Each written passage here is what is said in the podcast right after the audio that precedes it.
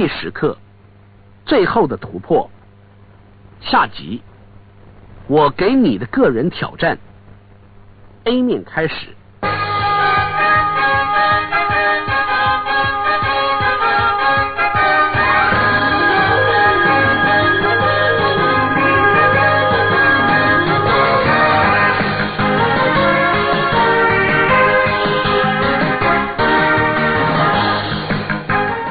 是第二十六天了，我们已经做到这儿了。我真的很佩服你，你是少数因为能够做到这件事的人之一。如果你现在正在听着我的声音，我必须要告诉你，我必须要赞美你。想想看，你认为世界上有多少人会真的想要改变他们的生活？或者至少有谁说过，但是却从未做过任何一件事来达到这个目的？有多少比例的人说他们想要做一些事，而且他们花钱去买一些课程？但是却从来不去听，大部分的人不想努力，但是他们只想要得到报酬，但是却又不想付出太多的代价。重点是你和我都知道，生活并非如此。你知道你不可能不劳而获的，天下没有白吃的午餐。但是对你来说，你的确已经真的付出代价了。现在挑战并非就此结束，今天课程的目的主要是针对一件事，就是要挑战你，让你知道这并非是课程的结束。反而是开始。类型角色：第一，轻描淡写型；二，神经紧绷型；三，主宰型。你要知道，你可以选择不同的生活角色。有人选择一种叫做轻描淡写的角色，这种轻描淡写的角色并不适合你，不然你就不会听到第二十六集的课程了。轻描淡写者只会趁事情刚开始还很新鲜的时候去做事。你知道的，当一切都还很新鲜，他们就会如同着迷一般的做着。比如说。他们要新学一种运动，好比说网球，他们会觉得把球打来打去是非常好玩的。然而浅尝者的问题是，他们终究会进入一个停滞的状态中。你知道这个状态的，不是吗？任何事都会有这种状态。同样的事情也会发生在听这套课程的途中，或许是发生在第五到第十天的课程里，大概是在这个范围之内。如果你去学如何打网球，这个情形大约会发生在你开始打球的两周之后。也就是发生在当你突然之间发现，在短时间之内你的付出并没有获得到相当收获的时候，就放弃了。各位要知道，当你刚开始做某一件事的时候，任何一点小进步看起来都像是个大进展。因此，对轻描淡写型的人而言，后果就是他们会感到厌烦，感到疲倦，最后他们会放弃而不再做这件事。然后他们会做什么呢？他们会去开始一个新的游戏。这些人通常都会有一句口头禅挂在嘴边，那就是“我希望”“我应该”。这句话可能随着他们直到终老为止。第二种生活角色叫做神经紧绷型，也可以说是有压力者。有压力者是那种将会使事情成功的人，无论如何，他们一定会使事情成功。他们一直努力、努力、努力再努力，然后你知道吗？他们就真的办到，而且成功了。你知道吗？他们去到球场。并且尽他们可能的全力打球。如果他们在这儿的话，那么他们每一天可能都会听这些录音带超过一次以上，可能会听五到六次，因为他们会想要确切的做好每一件事情。当然了，他们难免也会碰到钉子，而当他们碰到钉子的时候，他们只是继续努力、努力再努力，而且通常他们都会耗尽心力。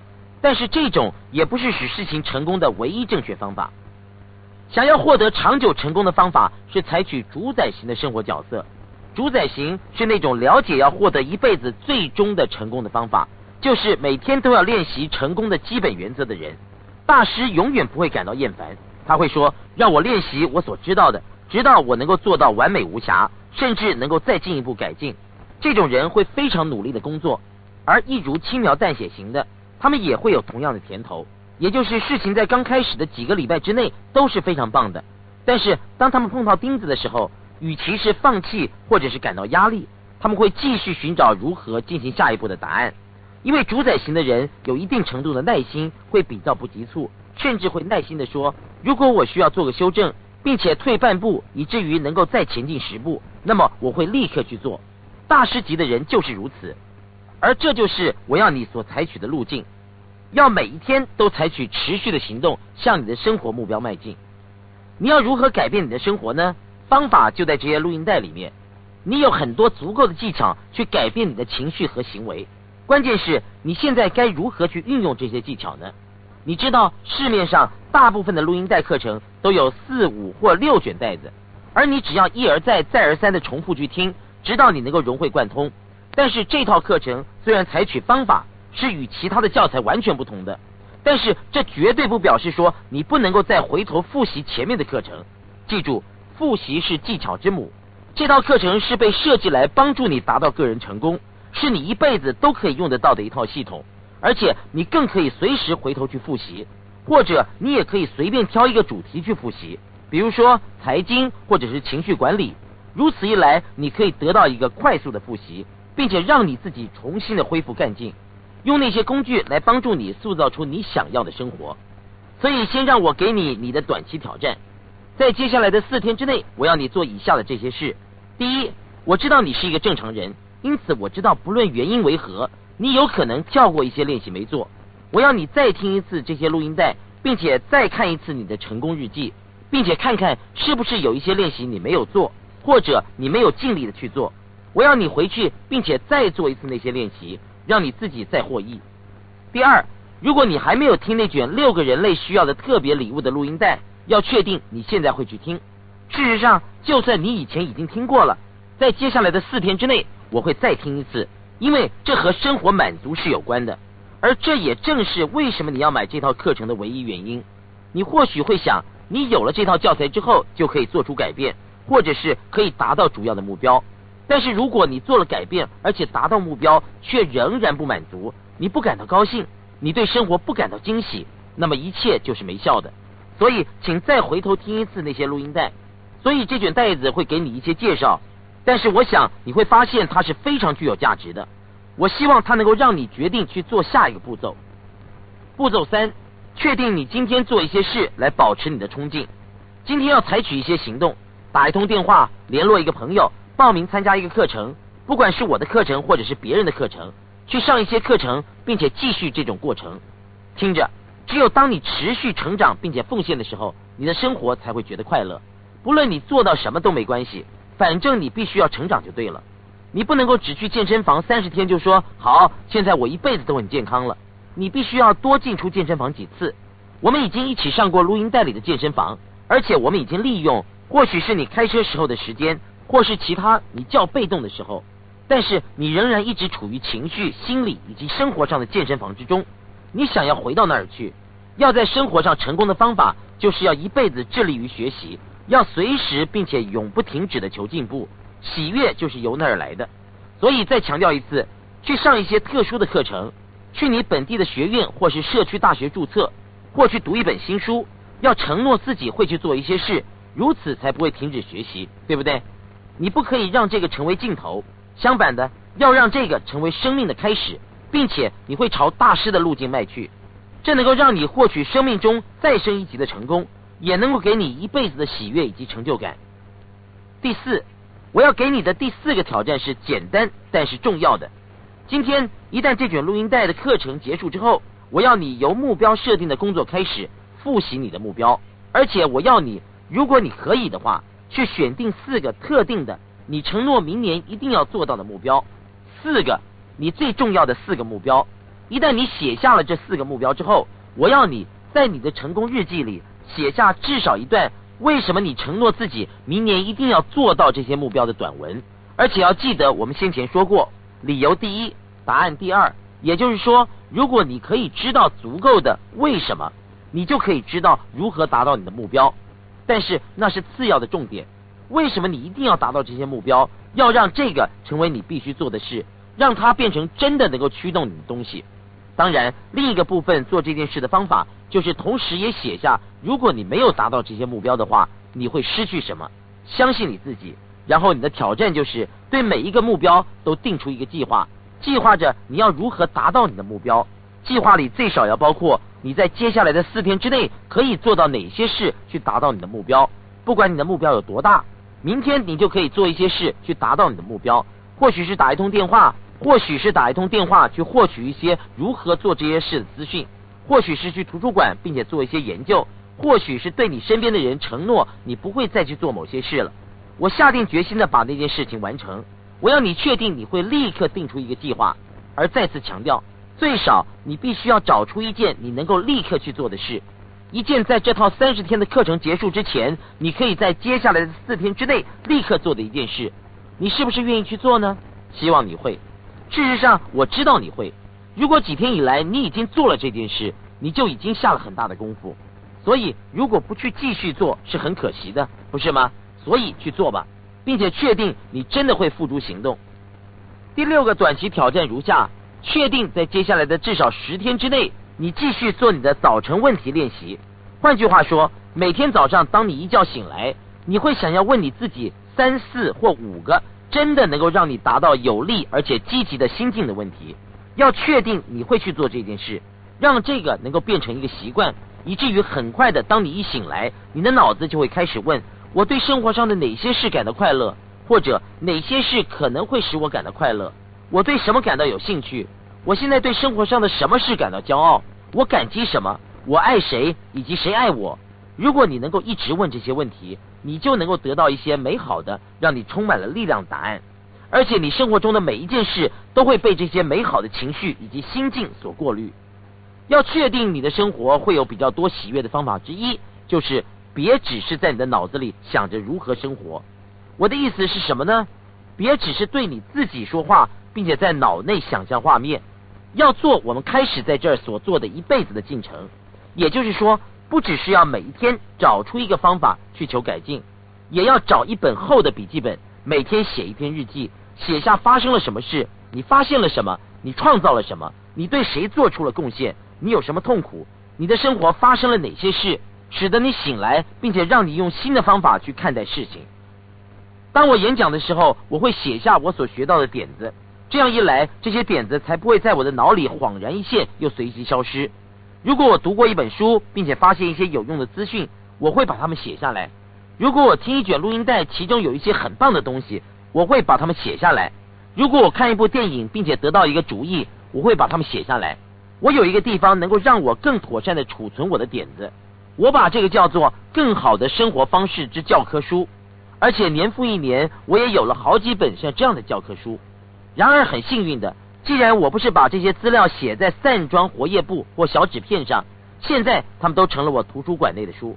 我可以从书架上把它们拿下来，并且看看我当时的目标。而正式的来说，我可以追溯到我的成长。你知道吗？有时候，当你发现你是如此的接近你自己，以至于你不会把你曾经做过什么，以及你现在是如何的这些事归功于自己，判断自己是很困难的。所以你要做的就是有一本记事本。因为如此一来，你就可以观察，并且看看你的生活是如何被改变的。还有记事簿很棒的一点就是，如果你的生活是过得很有价值，记录也就很有价值。你看，如果你有一本厚的笔记簿，那些事就可以被记录下来，而且保存的很久。如果妥善照顾的话，即使你离开人间，他们仍然会存在。而这个就可以成为一个给你孩子的礼物，他们可以看看过去的笔记簿，并且说：“我爸爸就是在这里。”或者是你的孙子会说：“我爷爷就是在这里，这就是他所在的地方，这就是他思考的事，这就是他感觉的事。”而且他们可以从你的经验中学习，即使你已经不在人世间，他们仍然可以学习，并且感觉到和你的关联。这将会是个多好的礼物啊！所以我给你的挑战就是要确定你每一天都在学习，确定每一天你都在记录你所学到的东西，确定每一天你都照着你所学，并且付诸行动。要说到做到。别只是让你的生活过得去，要让它值得纪念。记住一些重点：第一，记得你可以立刻改变任何你想改变的事，只要依照下列的四个步骤：一、决定你真的想要什么，别被难题给绊住；决定你要什么，集中注意力于此。二、拟定一个计划。拟定计划最好的方法就是立刻找一个人当你的模范，想想看有谁已经得到了那个成果，找出他们做了哪些事。或者是尽你所能，现在就制造出一个计划。步骤三，别浪费一天等待，要立刻采取行动，利用你的个人力量，好好的使用，别让一天白白的溜走。当你立定一个目标，当你决定一件事的时候，要确定你不只是光下决定，而不采取一些能够助你达到你的目标的行动。最后，步骤四，要有弹性，要随时注意你所做的是否有用，千万不要被一个路径或方法给困住。如果你发现你所做的行不通，那么就要改变你的方法，一直改变，最后你就会的确得到你所想要的。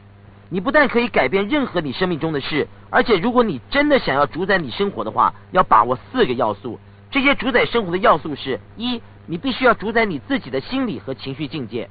换句话说，我要你记得，成功并不代表你将会获得生活的幸福或喜悦。唯一能够决定你是否快乐或喜悦的东西，就是你管理自己情绪的能力。而人们在生活中所面对的挑战，就是他们忘了自己身在何处。你知道的，一旦我们开始成功，很快的，我们就会有一个衡量自己的新标准。我们有一个新的标准来决定，当我们感到有自信的时候，我们该感觉如何？有一个新的标准来决定我们该如何去面对我们的感情。有一个新的标准来决定我们该如何处理我们的经济。举例来说，我有一个朋友在各方面，包括心理、情绪、社会地位、精神以及财富，都相当的成功，非常富有，是一个亿万富翁，日子也过得很好。有一天我和他聊天，他说：“是的，我正在进行一项计划，看起来情况似乎终于要有突破，我也终于可以不用再活得像只狗了。”我想，活得像只狗？我问：“你在跟我开玩笑吗？”然后他开始大笑，并且说：“天哪，是啊！我想我大概是在作践自己，对吧？”我心里想，这实在是太离谱了吧！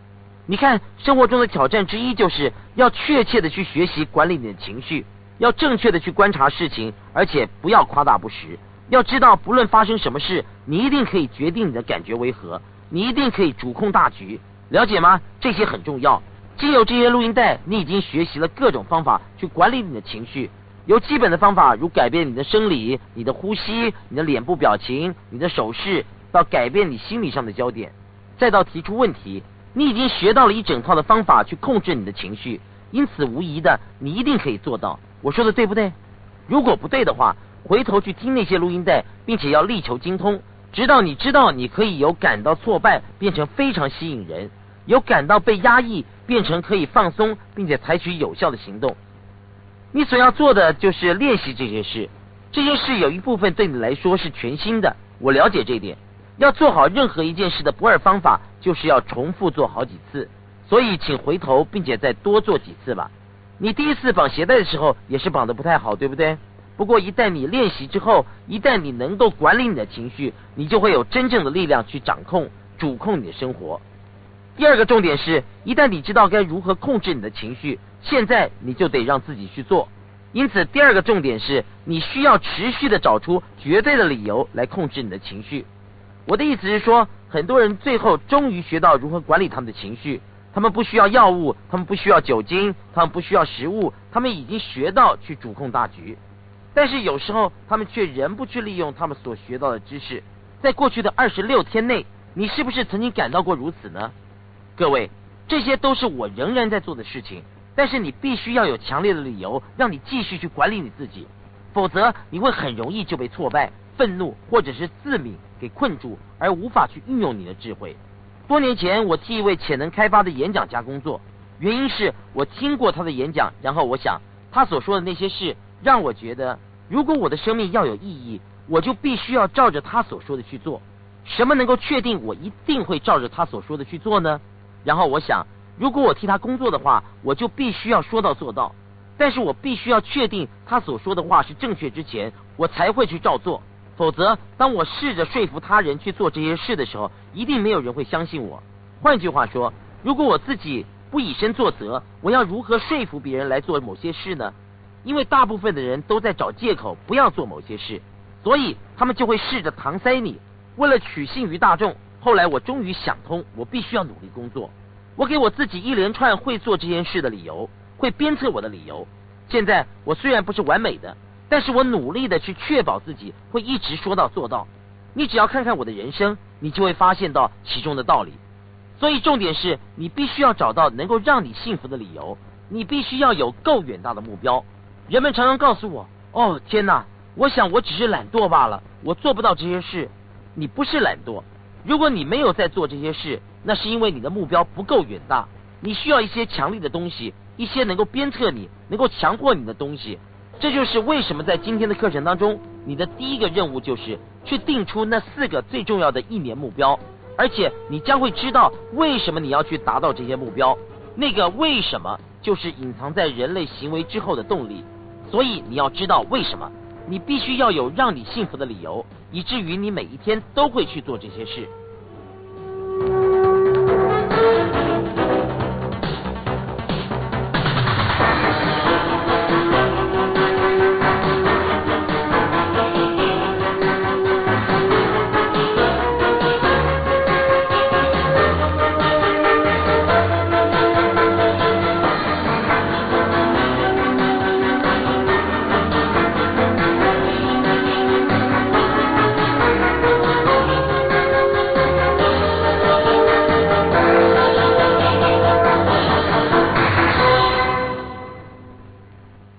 上 A 面课程结束，请继续收听，谢谢。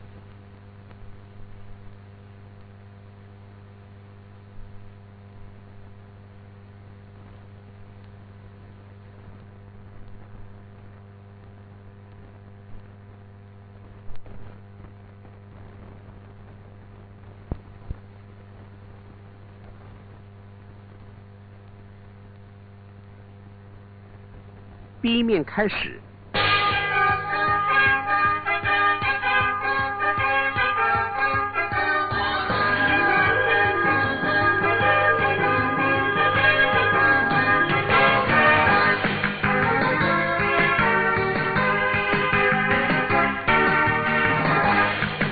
我们在与命运有约的部分课程当中，要创造一个行为的代号，那是一系列的目标，告诉你每天会如何。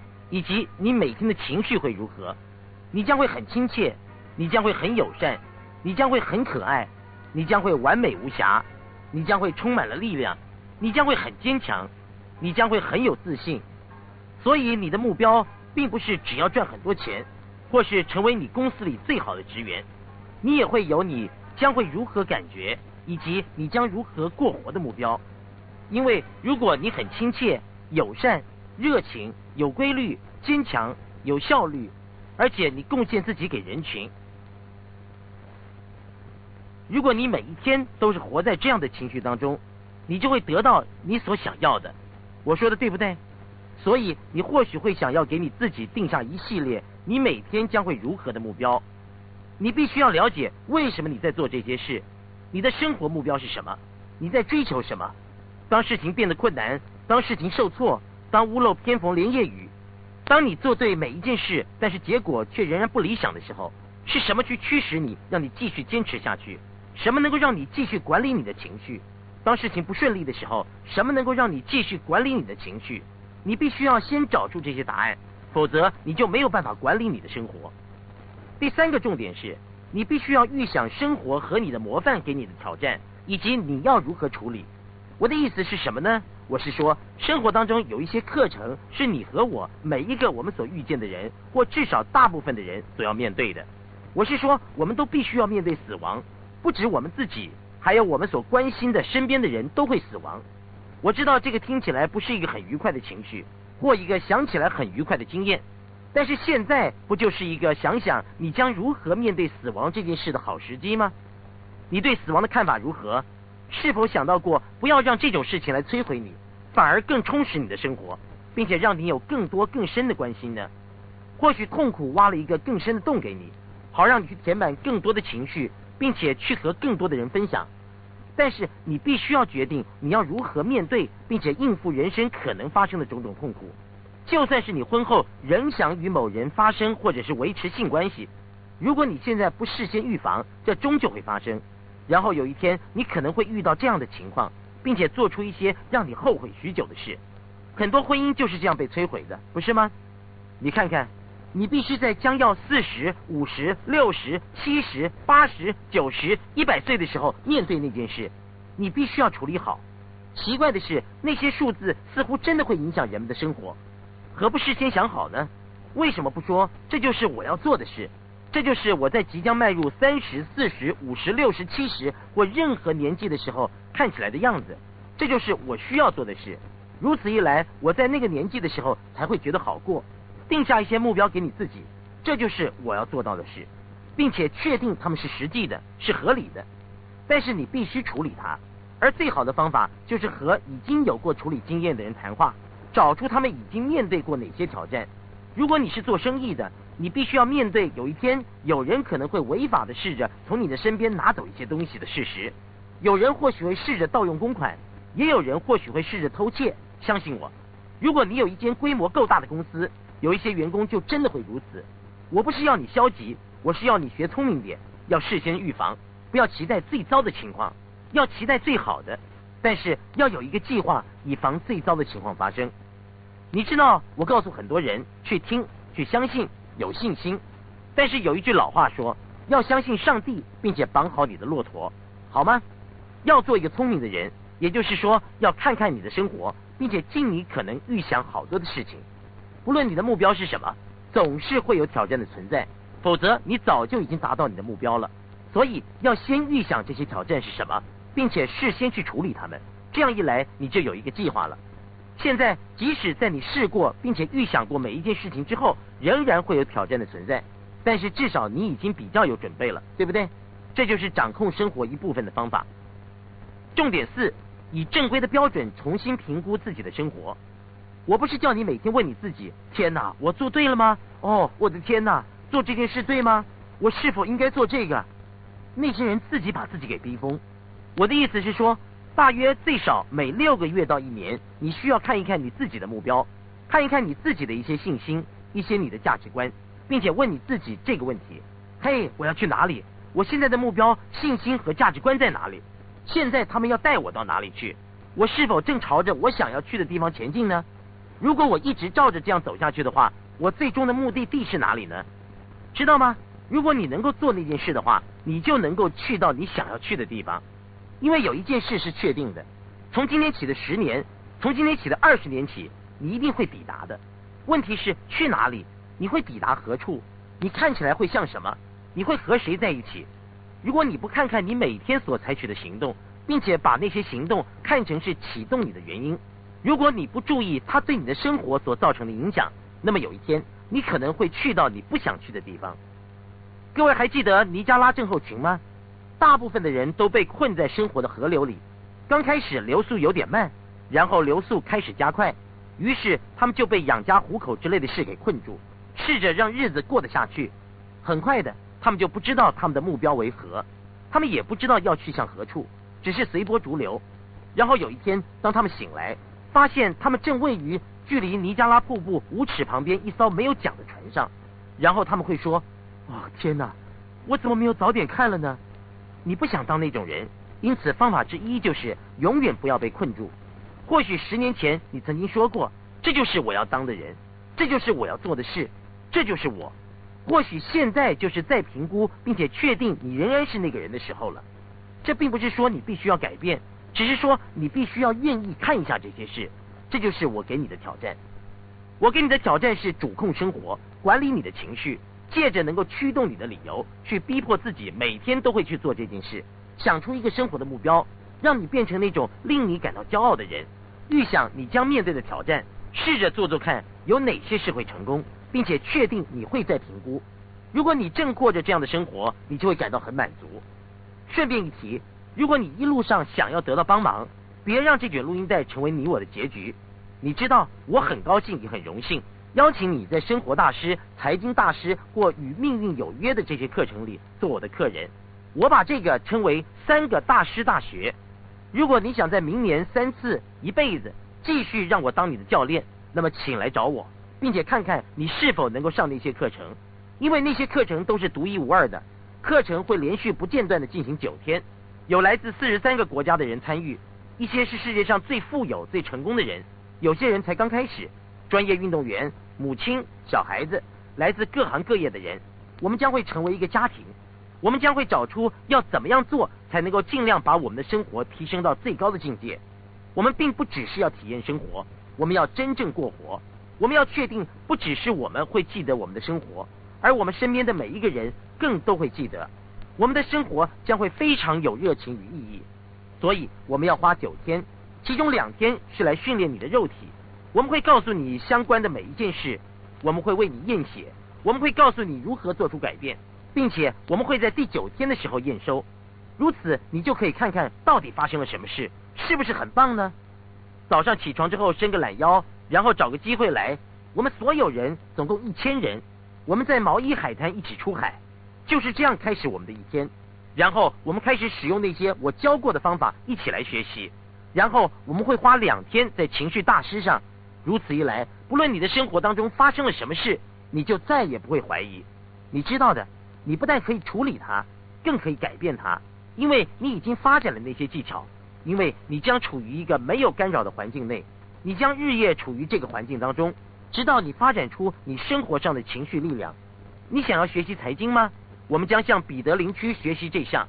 或许你会问，你如何保证我在西元两千年将会成功？东尼，我是没有办法保证，但是我可以告诉你一件能够保证的事：成为一个领导者。想一想，世界上每一个组织现在都在改变，不管是盈利或非盈利的组织都是。每一个组织都在缩小规模，成为适当的规模，以及向外寻求资源。大部分的人都很害怕，而有谁不害怕呢？领导者，有领导者能力的人永远都会有一席之地，他们永远都会成功。今年是领导者能力训练年，这比任何你能够想象得到的事情都还有趣。我将教你训练领导者能力的技巧，而我呢，也会请到诺曼·史瓦兹科帕夫将军来教你。我更会请来自全世界二十五个以上有经验的老师来教你，不只是演讲家，也包括有经验的人。而我也会和你分享我所学过最棒的事。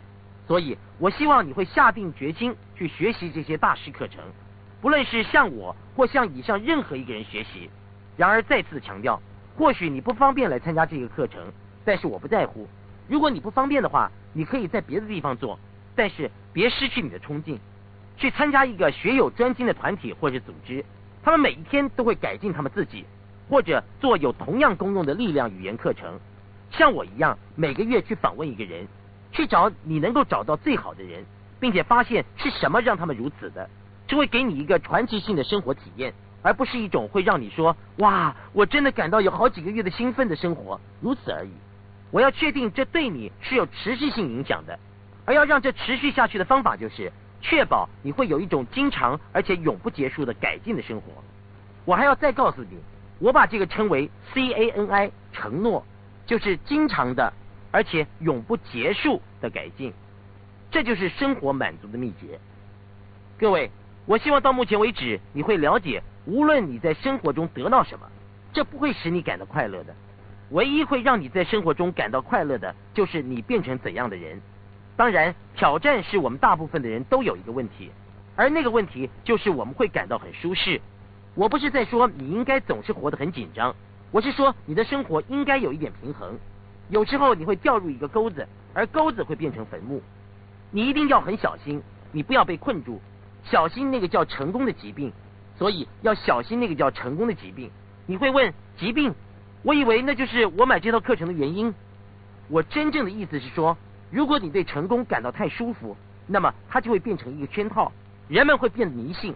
他们说：“哦，这好像很有用啊，所以我最好一辈子就只做这个好了。”这是很可怕的。你应该会想到更多的，你不会想被一个叫做舒适地带的东西给困住的。我们每个人都有这个东西，你知道为什么吗？因为我们只对自己做这么多而已吗？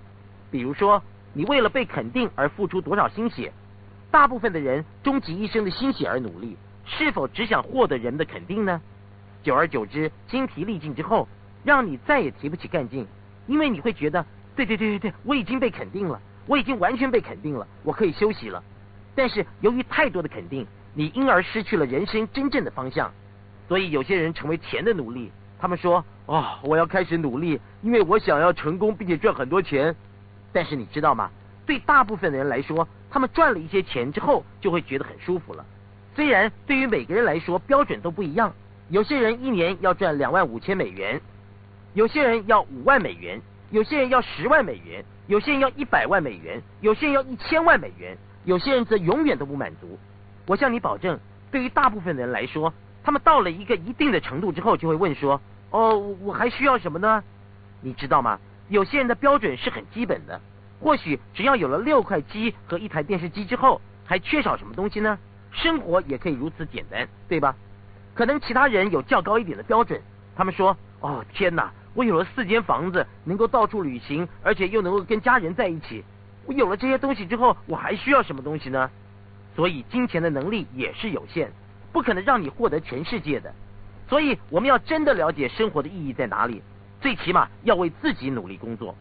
但是让我告诉你要如何拥有一辈子的财富和快乐的秘诀，那就是要成为一个团队队员。或许你会问，呃，这跟什么有关呢？你跟我都会为我们所关心的人多付出一点，甚至于比给我们自己的都还来得多。我是说，想想看，不是吗？我知道我会花很多的钱在我的孩子身上，比花在我自己的身上要更多。对你来说是不是如此呢？你看看。如果你能够有一群你真的深深的关心的人，你就会有责任感，你可以改变他们的生活，你可以对他们做出贡献，你绝对能够成为他们的力量与可能性的来源，你将不敢相信他们所能够带给你的冲劲。这不是结束，而是另一个开始。现在我在与你分享我多年来的经验，我想说，如果我能够学到能够做出改变，并且和人分享的一些事，那么那会给我很大的成就感。而且那些人会很喜欢我，他们会爱我，而我们会发展出很棒的感情，这驱动了我的生活。而我必须告诉你一些事，这对我来说要比任何数量的钱都还来得重要。虽然我绝对喜欢赚钱，或者是在各方面求进步或发展，但是贡献能够让你疯狂。而巧妙的是，这是会让你上瘾的。当你觉得你为人们付出了很多的时候，对我而言，至少这让我想要付出更多。这是一个成功的循环。他抓住了你，让你想要付出更多、更多。而巧妙的是，为了要贡献给他人，你就必须准备更多，你必须要有更充分的准备，否则你就没有东西可以给予了。你看，这就是生活的挑战。如果你能够把自己放到一个环境，在那之中找到一些能够促使你对你自己要求更多的人，那么你就有了真的财富。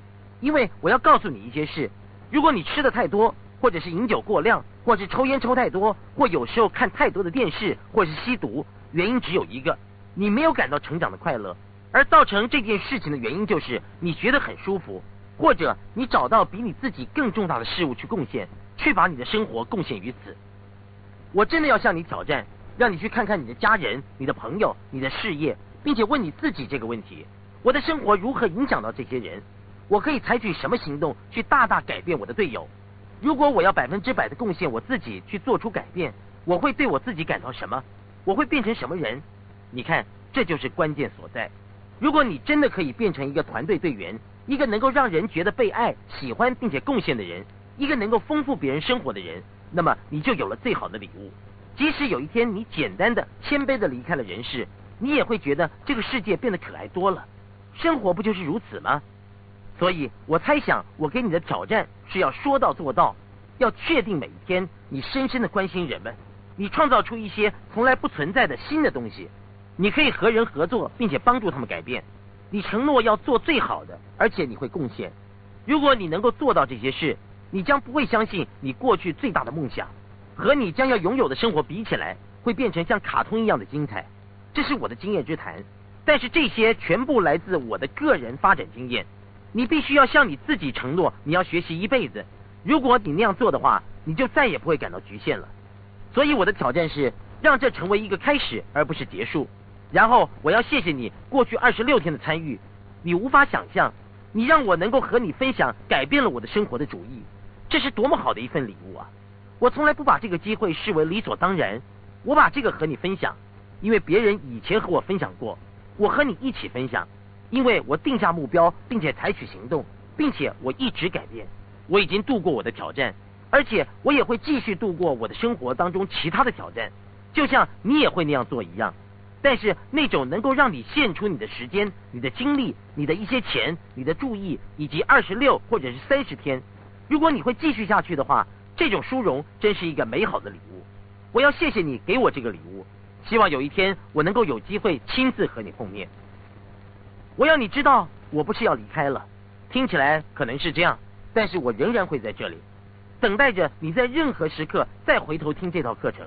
就是这样，我会在这里做你的成功教练，做你的支持者，做你的朋友。所以在任何时刻，如果你需要任何人，或许是来激发你，或许是来提醒你你是谁，请记得这些就是这套课程设计的目的。这是被设计成为一个一辈子的伙伴，来挑战你，让你成功。所以在任何时刻，如果你需要我，我就在这里。我希望你会和我分享这套课程如何影响改变你的生活，而且我希望我有机会去听听你已经创造出来的成功。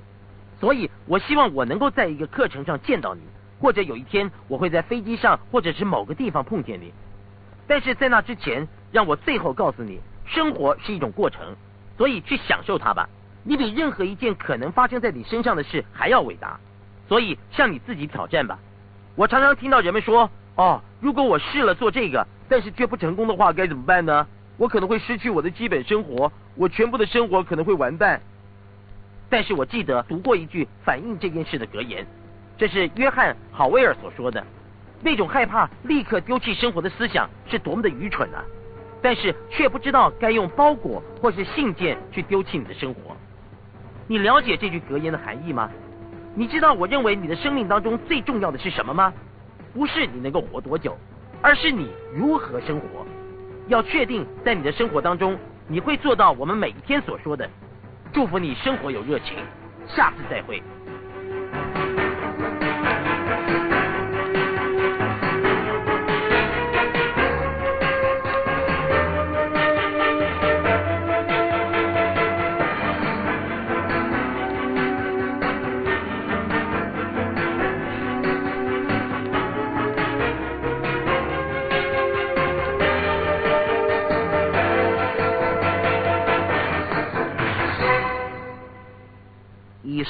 面课程结束，请继续收听，谢谢。